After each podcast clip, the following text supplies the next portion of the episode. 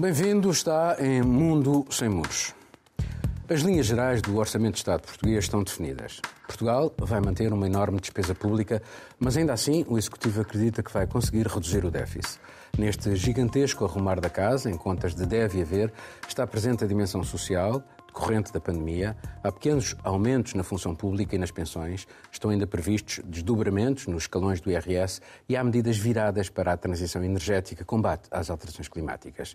O tempo, no entanto, é o da dramatização política. O Governo precisa de parceiros para ver aprovado o orçamento no Parlamento. Marcelo. Muito sinteticamente, não me parece um, um, um, orçamento muito diferente dos outros. Vem na sequência dos outros, pode ser considerado tímido por alguns, eh, incompleto como todos. Eh, a grande questão é, sobretudo, uma questão política, é, é, perceber até que ponto os parceiros de esquerda querem, querem chegar no, no, no respaldo a este governo por, obviamente, razões, não digo para desprezar esta, estas razões, razões eleitoralistas. Mas é um problema dos partidos de esquerda eh, este apoio, este apoio a, a, aos partidos, digamos, da, da, da, da esquerda, do centro-esquerda moderado. Eh, mas eu não sei até que ponto os eleitores portugueses eh, gostam da ideia que, que, que, o Presidente da República resumiu muito bem, ou seja, sem, sem este orçamento eh, o governo cai e não, não haverá eh, orçamento melhor. Quando diz melhor, está claramente a falar para a esquerda. Catarina, é necessário esta dramatização? Não, acho que não. Acho que não é necessária esta dramatização e acho que uh, vai-se provavelmente tudo resolver. Afinal de contas, estamos, estamos, estamos em Portugal. Uh, eu queria tocar num ponto específico do, do, Orçamento de Estado, que é o ambiente, até porque temos a COP26 aí a chegar. É um Orçamento de Estado que tem cerca de 3,8 mil milhões uh, de euros, mais 29% do que este ano para uh, o ambiente, as alterações climáticas e etc. Uh, o governo diz que quer uh, promover comunidades sustentáveis, roteiros na neutralidade, uma série de, de iniciativas. Eu acho que é importante refletir sobre estas medidas. É importante que o governo, que não seja só política de greenwashing, não é? Há problemas sérios. Por exemplo, o problema do lítio, que também está incluído no Orçamento de Estado, um concurso público para a exploração e prospecção de lítio, que aliás já está adiado há não sei quanto tempo, mas era importante que se usasse esse dinheiro, não é preciso usar muito, não é? Para ouvir as populações, para perceber realmente o impacto uh, que estas explorações vão ter. Também é preciso o dinheiro para investir e perceber como é que podemos uh, reduzir o impacto da agricultura intensiva em Portugal. Tudo isto é muito importante e são temas que eu não ouço uh, a serem discutidos com, com a frequência que deveriam ser nos meios de comunicação social. Carolina. O tema que eu pego é que eu acho que é realmente muito importante que esteja agora oficialmente se falando em pobreza infantil, não é? Pobreza da infância. Faz exatamente um ano agora que o Unicef trouxe aquele relatório dizendo que 22% das crianças em Portugal estão em situação de pobreza, em situação muito vulnerável, apontando os próximos cinco anos ainda como um cenário muito difícil. Esse orçamento de Estado traz a política, não é, da garantia para a infância, com 140 milhões de euros até 2023 reservados para isso, o que considero pouco, mas considero que é importante que o termo esteja lá e a preocupação também. Agora, mais importante do que isso, só para terminar, Paulo, é fazer com que as famílias saibam quais serão os apoios e recorram a eles e recebam quando chegar a hora. Miguel. Bem, esses apoios são muito importantes, eu pego no, teu tema, desde que não haja cativações, não é? Desde que as verbas que estão inscritas no orçamento sejam de facto gastas. E os partidos da oposição uh, que têm aprovado o orçamento, não podemos esquecer que temos um governo minoritário que depende de fazer da aprovação de outros partidos. E apresentar um orçamento sem ter comunicado previamente com os parceiros que têm a aprovar uh, ad profundis, que é para, haver, para não haver esta crise empolada, não faz sentido. Quer dizer, é óbvio que o Bloco de Esquerda e o PCP perceberam que uh, estão a ser penalizados se dizem só amém àquilo que o governo apresenta e que têm que reagir. Eu queria só dizer, uh, portanto, é normal que, que, haja, que haja esta empolação até para os partidos se afirmarem com a sua identidade. Só em relação ao ambiente, uma frase curta. É quase caricato, isto não é um problema português, vermos a alocação de verbas uh, grandes para proteger o ambiente, quando ao mesmo tempo temos uma crise energética que está a levar a uma emissão de CO2 sem precedentes, a apostar no gás, no carvão e no petróleo, e temos, portanto, uma eh, fachada de políticas ambientais que colide num modelo económico que está a queimar combustíveis fósseis como nunca. Estamos a viver uma ilusão enorme quanto a esta questão. Abordaremos certamente isso quando pudermos falar sobre a COP26. O ataque frontal do Tribunal Constitucional Polaco à União Europeia atingiu um patamar do qual não há quase recuo possível. Ao defender a primazia da sua Constituição Nacional sobre a ordem jurídica acordada e assinada por todos os 27, os juízes e o governo polaco puseram em causa uma trave mestra do projeto europeu. Aceitar que um Tribunal Nacional anule uma decisão do Tribunal de Justiça da União Europeia numa questão central como a da independência da justiça, é o caso aqui, permite a outros países anular quaisquer outras decisões comunitárias. Pode ser a da liberdade de circulação de pessoas e bens ou o próprio sistema monetário europeu. Há muito que o Tribunal de Justiça da União punha em causa a reforma do sistema judicial polaco, o seu Conselho Disciplinar para Magistrados, penalizador dos juízes que tomam decisões contrárias aos interesses do governo, exemplo a colocar em causa a separação de poderes e, por via disso, o Estado de Direito.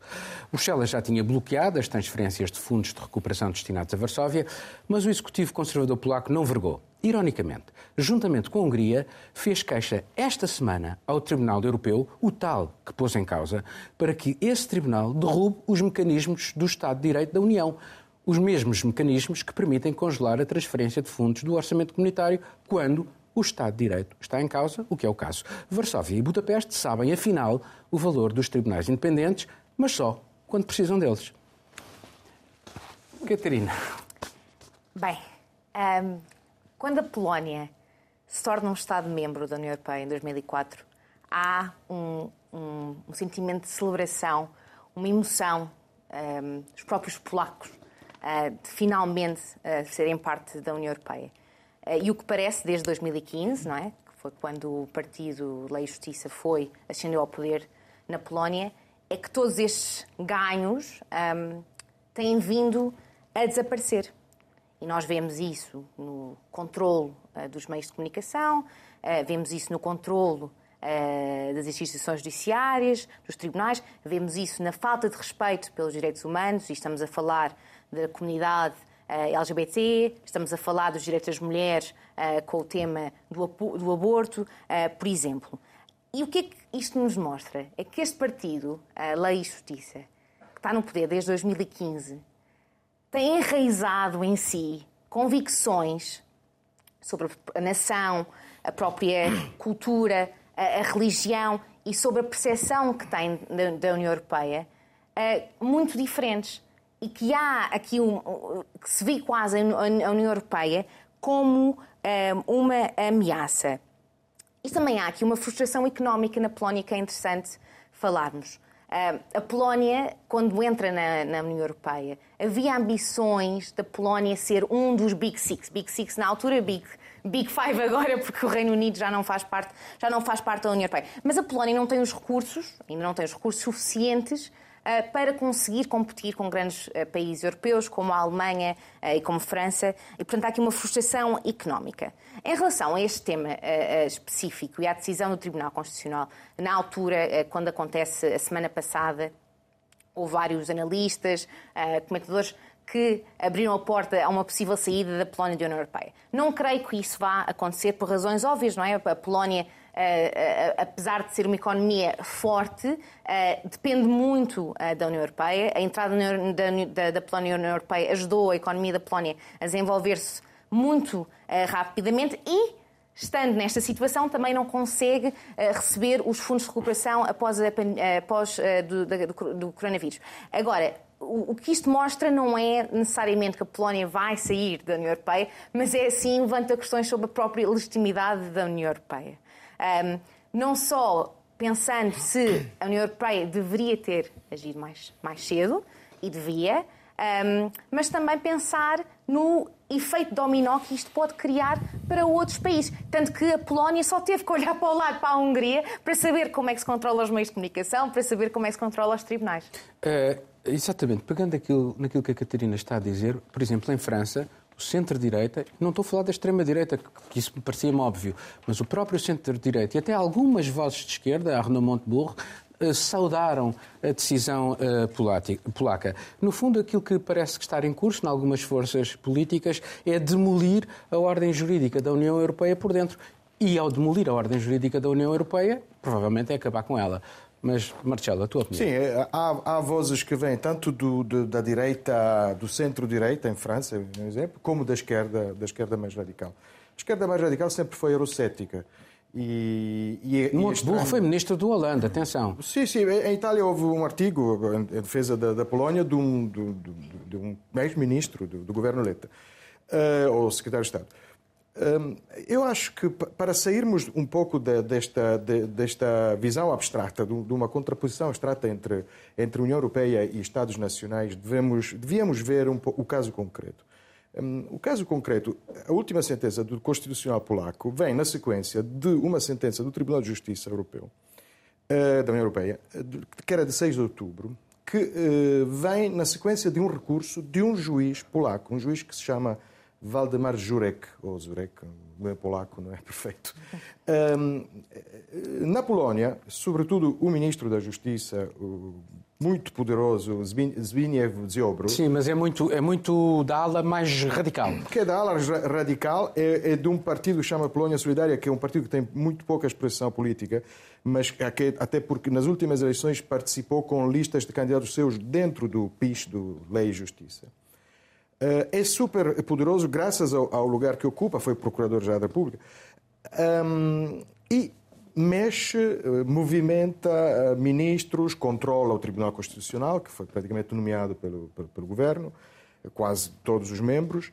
Um, e é isso que temos que ver, porque senão é, é, estamos num, sempre numa, numa contraposição extrata em que de facto nos custa pensar, mas é, também era bom que nos dessemos conta disso, que assinando, este, assinando o Tratado de Lisboa, se, os, o, as nações cedem parte da sua soberania local. É óbvio, isto era óbvio. E os eurocéticos deviam saber isso já há muito tempo. Um, mas aqui a Polónia, a falar a Polónia uma... também negociou os termos do. do negociou, do mas, mas o, que está, o que é importante aqui é, sublinhar é que estamos a falar uh, de uma situação fotografada pelo Tratado, pelos artigos postos em discussão do Tratado 1 e 19, em parte 4, que, são, que, que, que, que falam do, do, princípio da separação de poderes. Portanto, é disso que estamos a falar. Ou seja, o que na Polónia está em causa é a separação de poderes, é o controlo precisamente por pessoas concretas que prometiam varrer a corrupção do país, varrem a corrupção simplesmente varrendo debaixo do tapete eventuais casos novos de corrupção, controlando o Poder Judicial. Dito isto, devo dizer só rapidamente que não gosto de falar agora, eh, entrou na moda na gíria política o exit, exit para uhum. tudo. Eh, não gosto disto, ou seja, ninguém fala, nem os polacos, nem nós, nem do outro lado devíamos falar de saída. É, é uma dialética forte que vai ser o pão de cada dia de, da realidade europeia. Acontece o mesmo nos Estados Unidos, que tem uma grande tradição. Vejam o que aconteceu, por exemplo, com a lei texana sobre aborto, que foi eh, agora uh, abrogada, ou pelo menos fica suspensa, graças a um Tribunal Federal. Portanto, esta dialética entre uma política nacional federal e vários Estados existe, existem em nações que têm muito mais tradição do que a União Europeia. Uh, Miguel, é curioso porque, de facto, uh, apesar deste braço de ferro, mais de 80% dos polacos quer permanecer na União Europeia. Uh, e a própria oposição, que não tem acesso ao espaço público, uh, em função daquilo que é o comportamento uh, por parte do, do governo, é, que é, vai a caminho de é uma semi-autocracia, vamos chamar assim, mas como, é que eles, como é que a União Europeia pode agir perante uma situação destas? considerando que existem aqui alguns outros sinais no passado, nomeadamente na Alemanha, quando o Tribunal Alemão eh, de Karlsruhe, Tribunal Constitucional, também teve aqui uma, um desaguisado com o Tribunal uh, Europeu. Uhum. Uh, bem, é verdade uh, o que dizes. ontem ainda vim de intercidades do Algarve para Lisboa e vinha com um grupo de polacos, jovens polacos, e que, hum, com quem falei e que uh, realmente o problema vai se resolver de uma forma geracional, porque uh, a juventude polaca está totalmente atrás da, da ideia da União Europeia tem um grande movimento que é, eu estou como, apesar do meu polaco ainda pôr o Marcelo no saco, Polish. se calhar o meu polaco ainda põe o Marcelo no saco, mas aquilo uh, tem um movimento que se chama uh, Jabets Pis, ou uh, Jebats Pis, não tenho a certeza, mas que significa um grande palavrão e depois o Pis, que é o que é o partido no poder. E eles fazem uma gravação com vídeos sobre isso e pediram para eu também gravar para, para, para o lá. PIS da Polónia. Agora, o que eu acho é que realmente a dialética que o, que o Marcelo uh, alude não funciona na Polónia. Nós temos Morawiecki, o primeiro-ministro, temos uh, Duda, o presidente, e temos o homem forte do regime, que, não é, um, que é o Kaczynski, que continua por trás, o homem do PIS, porque não é o governo que decide quem é que vai para, para o Tribunal Constitucional, é o Kaczynski e o PIS que está por trás. E o que eu vejo de muito perigoso na Polónia é que, de facto, eles estão decididos, jogaram uma cartada muito bem jogada, voltando à questão alemã, porque se juntaram a dizer como é que nós podemos provocar ao máximo a União Europeia sem sofrermos as consequências. E não podem sofrer grandes consequências porque a Alemanha fez exatamente o mesmo. E, quanto, e, e a defesa polaca, eh, argumentando do lado polaco de Duda eh, Kaczynski e Morawiecki, a defesa deles é muito simples. É a nomeação política do, para o Tribunal Constitucional também Portugal tem. 10, são, 10 dos, dos juízes do Tribunal Constitucional são nomeados pelo Parlamento e os outros são cooptados. A Alemanha também tem nomeações políticas. Portanto, nós temos que ir. A questão aqui não é. Não há nenhum meio formal para compor um tribunal que é, que é, que é, que é pelo, pelo seu ADN, é político. Não há nenhuma forma de o compor se quem decide é um partido cujo ADN não é democrático, não é europeu, não é humanista e não acredita na separação de poderes. Portanto, há aqui uma contradição enorme entre estes partidos, como o partido, como o Fidesz de Orban, como o PIS de Kaczynski. Há uma contradição enorme entre o programa destes partidos e aquilo que a União Europeia e Bruxelas pretendem defender. E essas posições não são conciliáveis. E queiramos ou não falar em sufixos com o exit, vamos ter que falar deles. Porque a longo prazo, ou eh, Bruxelas, Berlim e Paris fazem grandes concessões em valores fundamentais, ou então temos que falar de sufixos que acabam em exit. Mas, por enquanto, existe a hipótese de suspender os é, é, o. Comitê de Assuntos Jurídicos eh, votou, enfim, é um formalismo ma- do Parlamento Europeu, eh, fazer uma queixa da Comissão por inação relativamente à Hungria e à Polónia, no sentido em- de obrigar a Comissão a desencadear os mecanismos eh, do, eh, do Estado de Direito, em defesa do Estado de Direito, relativamente a esses dois países. Portanto, eh, há de facto aqui eh, alguma movimentação, mas eh, a questão não é do Tribunal Constitucional, a questão é da forma como se usam os juízes para favorecer as posições do governo. E, portanto, não há na Polónia a separação de poderes. E essa é que é a questão Porque, essencial. desculpa só dizer, na questão alemã, a posição dos juízes não foi politicamente manipulada. O Tribunal Constitucional Alemão de Karlsruhe, quando se pronunciou, foi porque achou que a Europa estava a extravasar funções que lhe tinham sido incumbidas e que alguém tinha que controlar o controlador. E esta cadeia do quem é que controla os controladores levou o Tribunal assim. Constitucional Não é Alemão a dizer que o Era Banco sobre Central Europeu não era pode decidir até o do infinito. Era um assunto muito é específico. Era um assunto muito específico. Aqui, aqui de facto, é- é, é- a é a subversão, é a subversão daquilo que é a separação de poderes. É uma subversão claríssima, uh, Caroline. De fato, há, há essa diferença. Agora, ah, no, no a Polônia quer fazer o uso seletivo do sistema europeu, como já foi mencionado aqui, não é? Da justiça. Recorre quando, quando faz sentido, quando acha que é necessário, quando cabe, mas a agenda que se quer lá é toda aquela agenda contrária que a Catarina já mencionou, que vai estar tudo relacionado à agenda do aborto, o casamento entre- pessoas do mesmo sexo. Então, assim, é, é diferente o que se quer fazer, o que o PIS quer fazer ah, na Polônia. Agora, também como já foi referido, os polacos não querem sair da, da União Europeia. A margem está em 80%, como tu já disseste, Paulo. E eu fico pensando em como é que vai ser isso. Aí sim, eu penso que pode gerar mais tensão interna, porque o governo vem dizer que não, que quem está a falar que nós vamos sair é o polexity, não é? Usando aqui os É prefixos oposição, e sim. sufixos, não é? O polexity, pullout e poland foram os três que eu vi esta semana correndo por aqui.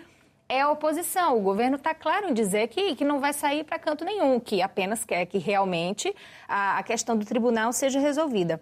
E na oposição, acho que é, é, importante observarmos também qual vai ser o comportamento, a partir de agora, de Donald Tusk, que já convocou estas manifestações agora na semana, ex-primeiro-ministro, não é? Ex-presidente do Conselho Europeu. Então, a arma dele agora é dizer que sim, que o PIS e o governo querem sair da União Europeia. Isso pode gerar um cenário, não é, muito tenso, de muito, de muito conflito e de muita manipulação interna na Polônia. Vão ter eleições dentro de algum tempo. Vamos continuar nesta questão do Estado de Direito, que a importância dele ficou também exposta na Áustria.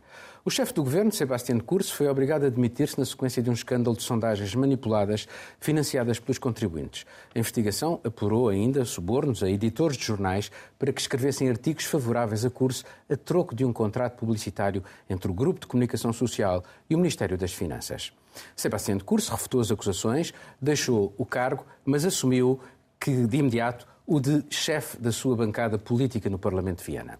O episódio expõe ambições pessoais, partidárias e interesses financeiros misturados numa relação viscosa entre a política e um jornalismo de cortesia e favor nocivo para qualquer democracia. E se acaso o governo austríaco controlasse o Ministério Público ou pudesse demitir procuradores e juízes, como na Polónia, a investigação nunca teria chegado onde chegou. Miguel.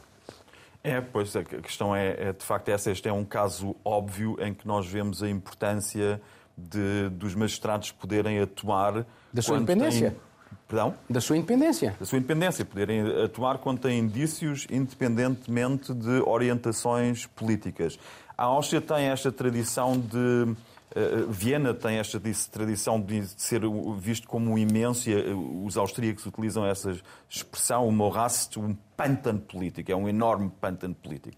Portanto, daí, se nós pensarmos naquela, no escândalo do Ibiza Gate, uh, vemos extremos, aqui? só que aí era a extrema-direita. E a flexibilidade mostra-se que este Sebastian Kurz, que é um jovem chanceler de 35 anos, uh, fez uma aliança com a extrema-direita para ser chanceler e depois mudou a aliança para os verdes, que estão no outro eh, extremo do, da paisagem política e, e, ele acha que pode continuar a, a, ser chanceler. Mas eu penso que ele passou linhas vermelhas. Passou linhas vermelhas porque vieram a público as mensagens das SMS que ele trocou na fase em que utilizou e instrumentalizou a imprensa e as sondagens para ascender no seu partido.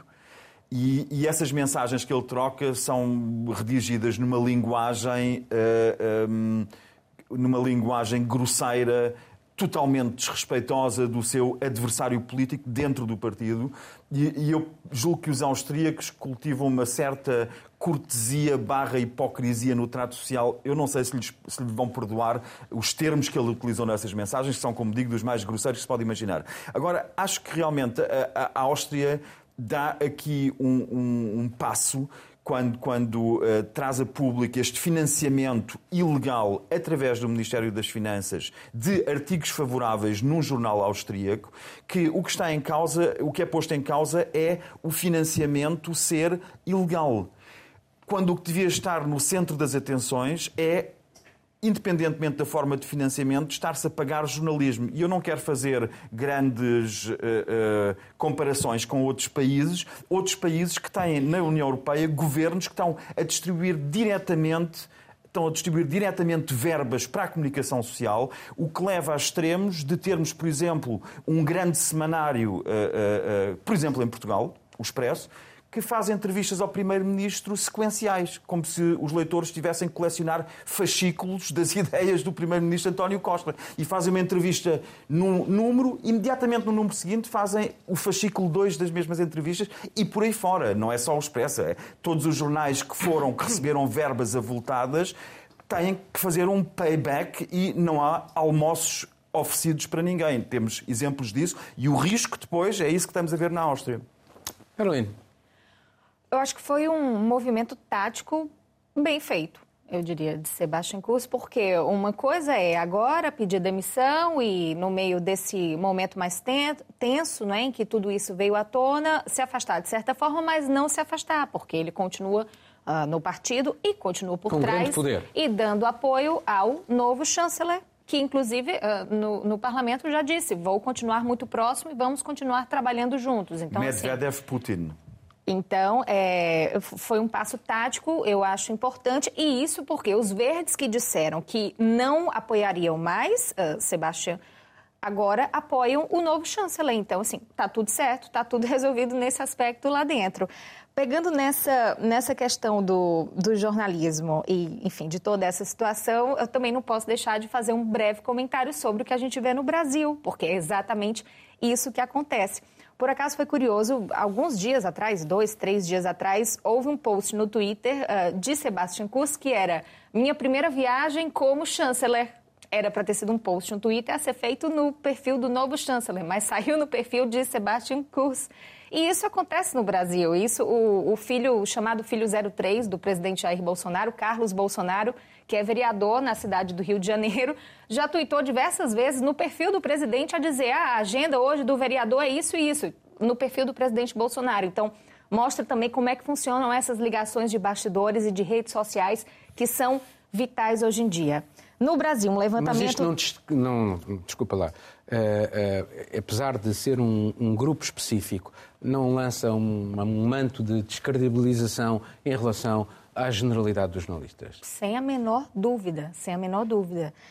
A Folha de São Paulo, no Brasil, levantou que 268 mil reais do governo federal do Brasil vão atualmente para pagar pivôs de TV bolsonaristas e que apresentam determinados programas para pautas diversas, seja a reforma da Previdência, seja a defesa dos medicamentos que não têm eficácia comprovada contra a Covid. absoluta da, da, da profissão. Isso só para falar do dinheiro que está oficialmente saindo da Secretaria de Comunicação do governo federal para estas pessoas. Isso, isso é, é um dinheiro oficial que está lá. Fora o que vem por trás agora que existe com toda aquela rede dos youtubers e tudo isso que a gente acompanha hoje, que é um movimento muito forte no Brasil. Então, é, essa relação é imprescindível, aí sim, voltando agora ao teu pivô, Paulo, é, é, imprescindível que quem tem que atuar, as instituições que têm que atuar, tenham liberdade, autonomia e ainda consigam fazê-lo. É o caso no Brasil que há também com relação à, à Suprema Corte, que tem aí a CPMI das fake news também acontecendo e as decisões dos juízes que levam aí a esse conflito, esse cenário de, de grande. Uh, dualidade no Brasil atualmente do presidente Bolsonaro, especificamente contra membros da Suprema Corte por causa disso. E na Áustria é preciso também que essas instituições continuem a monitorar e tomar os passos que sejam necessários para evitar um, um cenário ainda mais grave. Catarina. Eu queria também fazer um comentário muito breve no, no aspecto do jornalismo, que acho que é, é importantíssimo e acho inevitável não fazermos comparações, não é? Porque nós somos jornalistas uh, neste momento em Portugal e já fomos jornalistas noutros locais também. Boris Johnson um, faz a mesma coisa, tem jornalismo ia, de favor na imprensa tabloide britânica. Eu aliás, ia referir esse tema uh, do Boris Johnson especificamente quando nós discutimos na semana passada os Pandora Papers.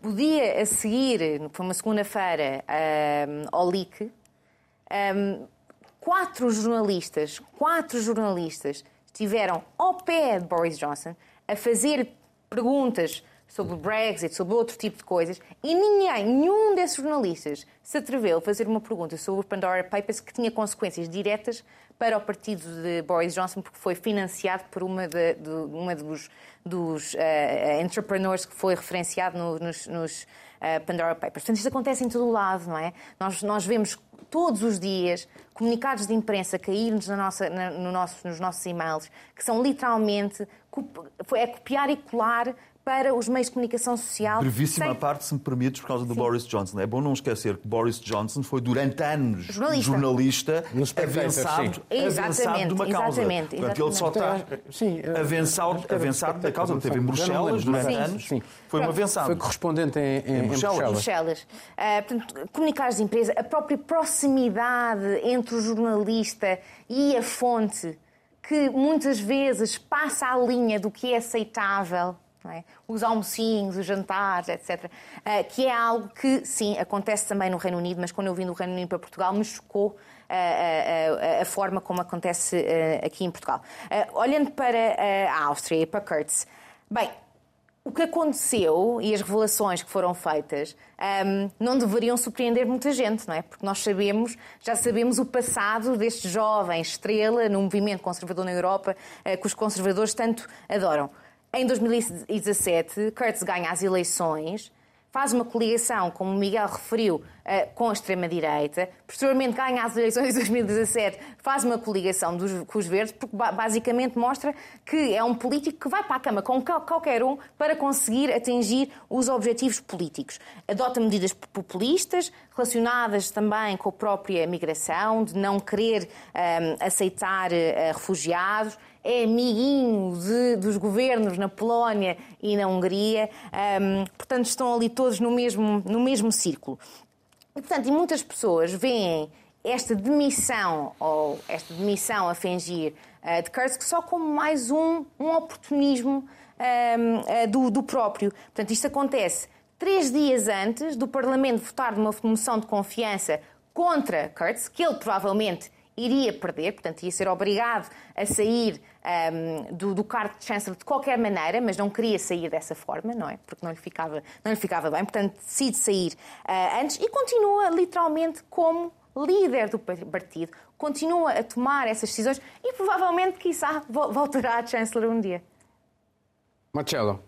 Tenta ser eh, curto, desculpa lá. Vou ser muito curto. Vou dizer só uma coisa sobre o jornalismo já agora. Porque era isso é, era o que eu gostava mesmo, é, é o jornalismo e a importância não, eu... da independência do, dos, da imprensa e dos tribunais, porque no fundo é, é, é, é disso que... Exatamente, tu sintetizeste muito bem, porque é, é, quando, quando introduziste o tema, porque obviamente com o controle uh, do, do, Executivo sobre a magistratura, uh, não, não, haveria casos como este. E Kurz, na Áustria, é o exemplo de uma magistratura que por, por, duas vezes fez, neste caso o governo não caiu, mas deu um, um, um rude golpe a, a, ao Executivo. Um, no entanto, eu concordo com muitas das coisas que se dizem, só que depois corremos o risco, que, que também é, pode ser verdade, mas essa conclusão que, no fundo, depois, afinal, são todos malandros, porque no mundo em que todos são malandros, ninguém é malandro. Acho que o nosso dever também é ver os casos específicos. É, faz toda a diferença. Uma coisa é haver um financiamento público dos jornais, assim como existe o financiamento público dos partidos. Podemos não concordar e podemos até. Mas distribuir diretamente pelo governo? Recolher ou por uma entidade. assinaturas. Aqui temos o governo a dar o dinheiro diretamente. Existe o financiamento Não passou por nenhuma do, do, do, não, sociedade civil. tem financiamento público. Existe um financiamento público. Agora, o caso do Kurtz é um financiamento ilegal, em que eu, jornal, não digo, bom, isto é o que me devem por lei, podemos não gostar da lei e aboli-la. Mas isto devo ao, ao primeiro-ministro, ao presidente, ao senador. É, é, é, isso que faz toda a diferença. E o caso da Áustria é esse. E Curso foi apanhado neste esquema, alegadamente, terá todo o tempo para demonstrar que, que não é verdade, mas, mas é isso que acontece. Agora, eh, a Áustria tem que decidir, nós quando falamos do, da Europa, também do mundo ou do, das realidades nacionais, concentramos-nos muito nesta diferença simbólica entre Norte e Sul. Mas há uma linha divisória muito grande, e na Europa vê-se isto, e vê-se também nos temas que estamos a tratar hoje, entre leste e oeste. E a Áustria é um dos países que tem que decidir de que lado é que quer ficar. Vamos agora continuar num assunto que tem a ver com, com o direito.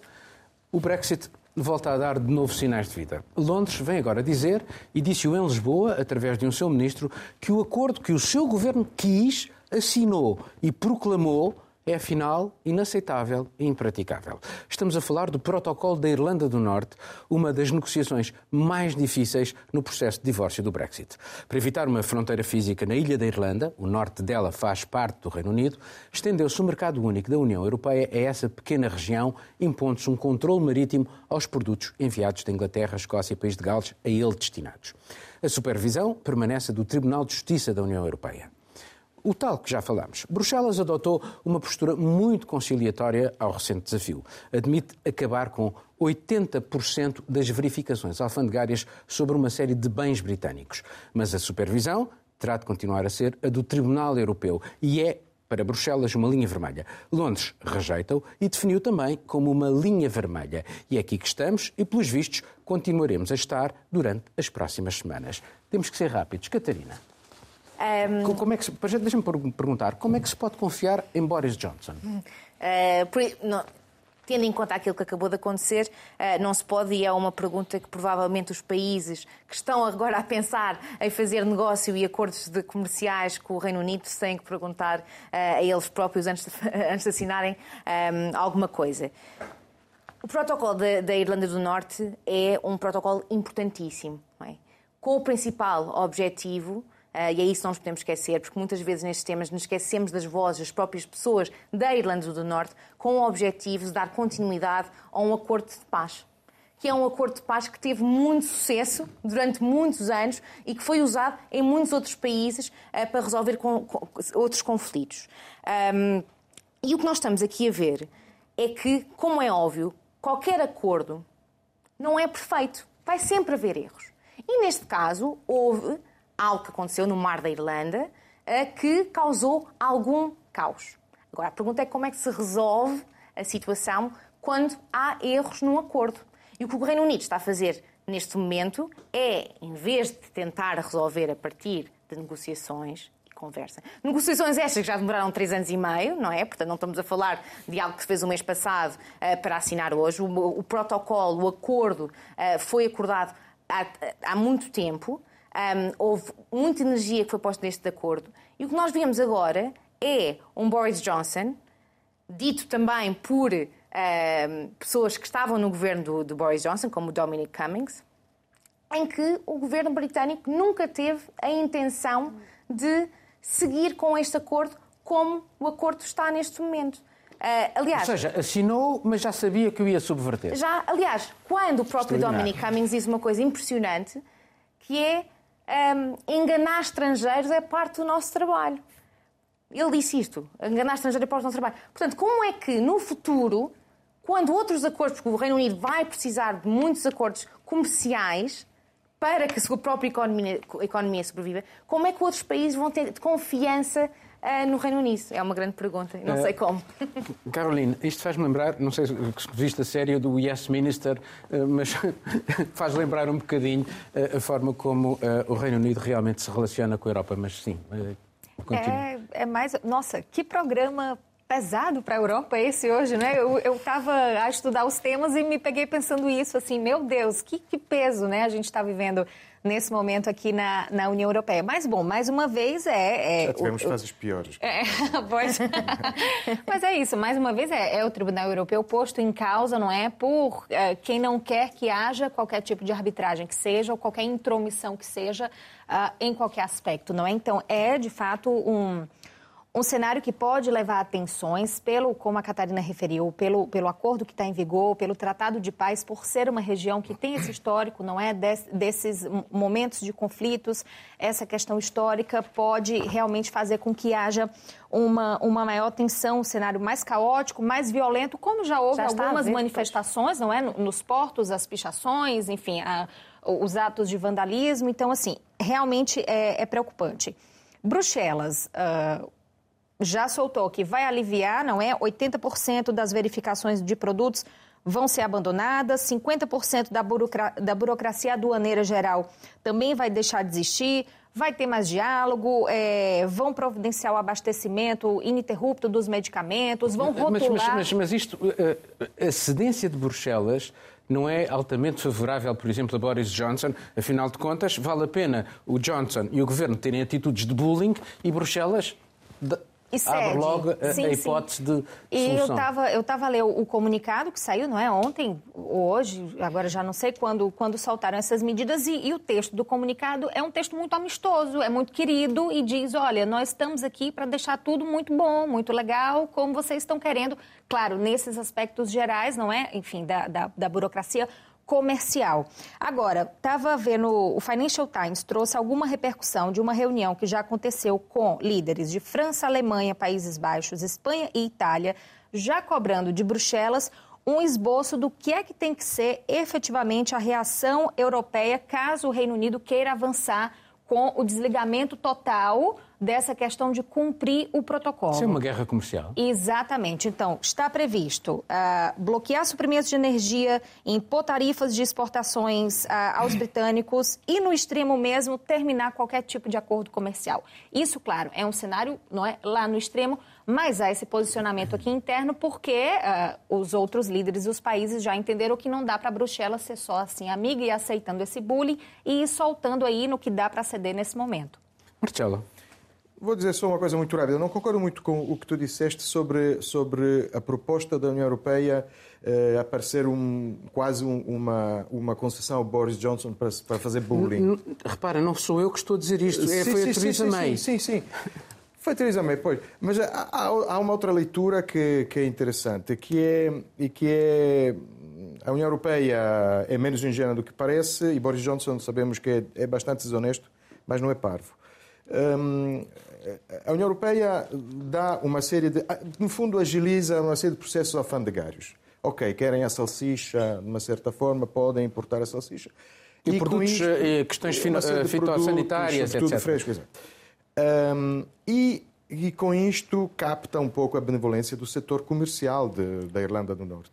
Mas, e britânico também, que já. E britânico, mas porque a grande, a grande, o grande jogo na Irlanda do Norte, no fundo, tem a ver com, com, com soberania, mais uma vez, mais uma vez com o Tribunal Europeu de Justiça, que continua a ter jurisdição eh, ali, e, e com esta grande, já falamos disso outras vezes, bomba demográfica que não digo a, médio, a, a, breve prazo, mas a médio prazo poderá levar a um artigo do New York Times que saiu há uns Sim. meses sobre o fim possível da Irlanda do Norte.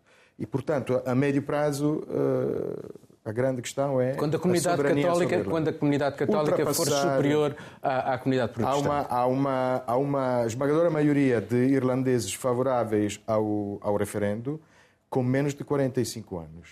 E, portanto, aí a própria DOP que... já disse que se o protocolo não uh, for favorável, que eles próprios saem do Parlamento. Naturalmente não será uma passagem fácil, porque, hum. porque vamos ter vamos ter, eh, provavelmente, podemos voltar a ter fases dolorosas na Irlanda. Uhum. Bom, isto vai durar umas semanas, mas, por exemplo, na Suíça, o Tribunal Europeu também tem alguma jurisdição, mas antes de chegar ao Tribunal Europeu há mecanismos de uh, arbitragem. Uh, enfim, a União Europeia ainda pode ceder aqui alguma coisa ou, do ponto de vista político, não pode ceder? Eu penso que a questão não se coloca em saber uh, se a União Europeia cedeu demais, se deu depressa demais, se pode ou não ser. A questão, de fundo, é que não se pode ter tratados, negociações, acordos, quando uma das partes está de má fé. Não se pode. Aquilo que num Sebastian Kurz são falhas esporádicas de caráter, no caso de Boris Johnson é sistémico. É sistémico com uma certa coerência. Diga-se que é estranha, porque eu volto um passo atrás para o jornalismo. Quando ele foi, os longos anos, estava-me agora a recordar, quando os longos anos que ele foi uh, jornalista e correspondente em Bruxelas, ele ridicularizava sistematicamente as políticas da União Europeia, muitas vezes com alguma razão, mas espalhava factos falsos, inventava questões absurdas para mostrar quão Uh, uh, uh, quão, quão, quão risível eram as políticas de Bruxelas e fazia isto sistematicamente, sempre com uma agenda que ele levou até ao extremo, aliás, levou até ao extremo fim, levando o Brexit a, a, a bom porto, entre aspas. Posso só interromper-te um minuto? Lembrar que na altura do Brexit, na, na, altura do Brexit, ele tinha duas cartas, uma a favor do Brexit e outra contra o Brexit. Olha, Isto mostra a coerência de, do Boris Johnson. Era a minha frase seguinte, agora ficaste com, ficaste com ela. Mas de facto há aqui uma, uma lógica de um, um oportunismo e que torna impossível negociar-se com, com Boris Johnson. Aliás, vai tão longe que neste momento as, aquilo que são consequências do Brexit e que se a viver no Reino Unido, há toda uma imprensa à volta de Boris Johnson que não inclui a BBC, porque isto ouvi na BBC, Agora, ouvi que está a ser divulgada a ideia que a Alemanha está a sofrer exatamente os mesmos problemas de abastecimento de mercadorias, disto, que é uma mentira completa. É uma mentira completa. Mas está a ser vendido e as pessoas que votaram Boris Johnson e que estão por trás do Brexit estão a querer acreditar nesta mentira porque de outra forma tinham que reconhecer o seu fracasso e a ilusão que viveram e não estão preparadas para isso. Bom, uh, o Bolsonaro também fez exatamente a mesma coisa, disse que a Europa está a viver momentos dramáticos. É da literação. É, Bolsonaro, Boris Johnson, é, é, é, uma questão da literação. Vale, deixa só dizer, muito rápido, David Frost esteve em Lisboa para fazer o seu discurso uh, contra a União Europeia agora esta tu semana. conseguiste perceber porque é que ele veio a Lisboa fazer isso? Estava sol. Não, não, não consegui perceber, mas o, o que... Mas ele veio cá só para isso. Veio só para o isso. Boris Johnson já estava a apanhar sol nos Baleares, portanto, ele teve que ir O que foi dito é que houve alguns jornalistas britânicos que quiseram vir a Portugal fazer cobertura do evento e não conseguiram acreditação. Portanto, o que é que isto diz? Que talvez ele tenha visto- vindo a Portugal também para não ter que responder a perguntas mais difíceis dos jornalistas no seu Mas há próprio uma país. revista Ficou. de geopolítica italiana que sublinhou o facto do discurso de Frost ser em, em Portugal. Porque é, é, mais uma vez, o regresso à estratégia dos aliados históricos no, Sim. ingleses. E isso. do dividir para reinar. Ele referiu isso. Bom, vamos fazer aqui uma ronda final. Uh, Carolina, vou começar por ti. O que é que andas a tratar aqui de, de notícias de Portugal? Olha, não é bem de Portugal, mas está relacionado. Estou a terminar um texto de uma entrevista que nós fizemos, a Catarina estava junto comigo, com um autor, jornalista sueco, que lança um livro agora sobre os sete pecados da colonização portuguesa, falando, enfim, das ex-colônias. Muito interessante, vale dizer. Miguel? Eu estou a preparar um documentário sobre as consequências da política agrícola em Portugal e a forma como são inconciliáveis com uma série de programas europeus e, e orientações da União Europeia. Marcelo? Eh, Eu estou a preparar-me sobre o orçamento, mas acho que vai haver mais interesse se houver crise política. Portanto, não sei se. Vamos ver. Também, também relacionado com, com a agricultura é esse, como é que as empresas de papel estão a beneficiar eh, desta luta contra o plástico. E assim terminamos mais um programa. Mundo Sem Muros interrompe agora durante duas semanas. Há obras neste estúdio. Em novembro voltamos a estar juntos. Tenha dias felizes.